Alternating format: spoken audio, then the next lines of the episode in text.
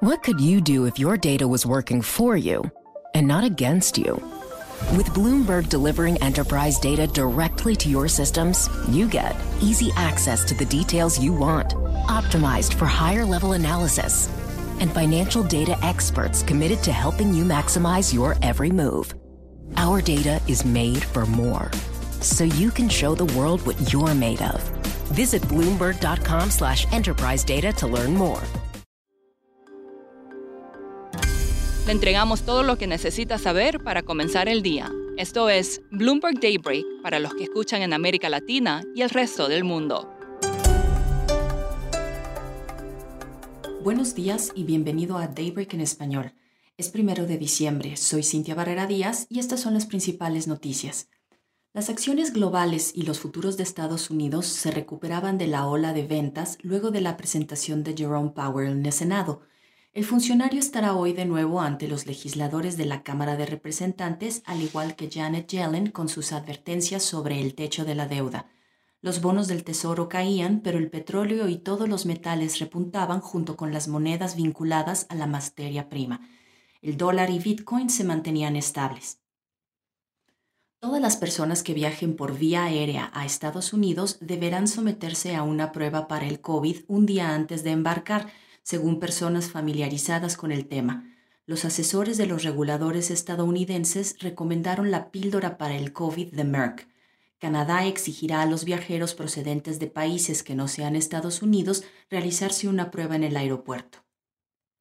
La Organización para la Cooperación y el Desarrollo Económicos redujo su previsión de crecimiento mundial para 2021 al 5,6% desde el 5,7% de septiembre, principalmente por la menor expansión de Estados Unidos, China y Japón de lo que se proyectaba anteriormente.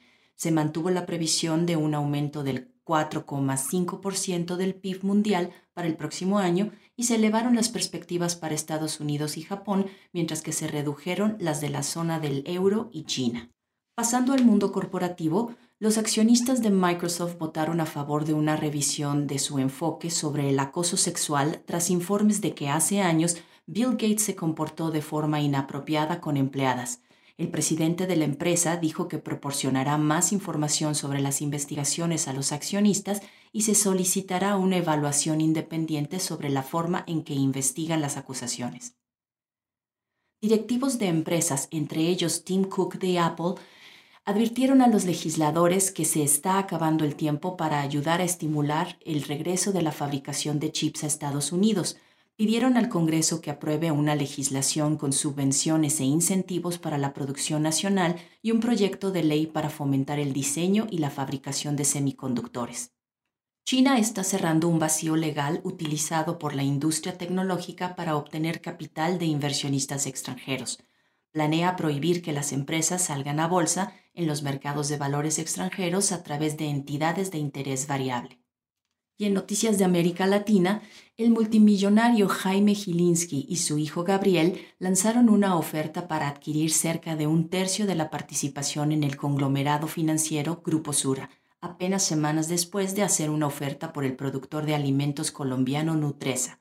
La oferta, que representa una prima de más del 27% del precio de cierre del martes, pasará a los accionistas después de la aprobación regulatoria y podría concretarse a fines de este año o hacia principios de enero.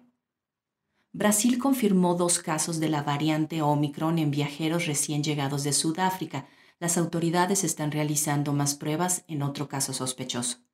Senadores chilenos aprobaron un proyecto de ley que crearía la mayor carga impositiva entre las principales naciones productores de cobre, ahora vuelve a la comisión, donde los miembros buscarán hacer modificaciones para atenuar su impacto.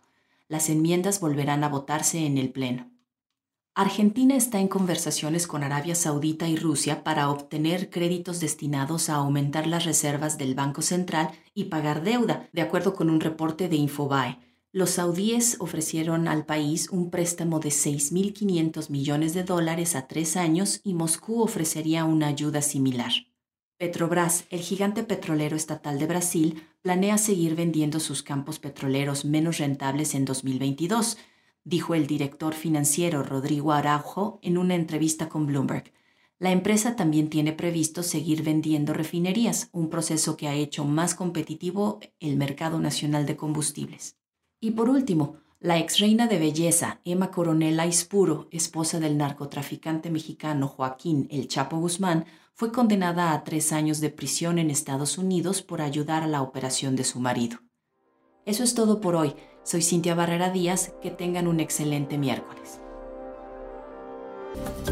Para conocer todas las noticias que necesita para comenzar el día, revise Daybreak en español en la app Bloomberg Professional. También puede personalizar Daybreak para recibir las noticias que desee. Eso es todo por hoy. Sintonice mañana Bloomberg Daybreak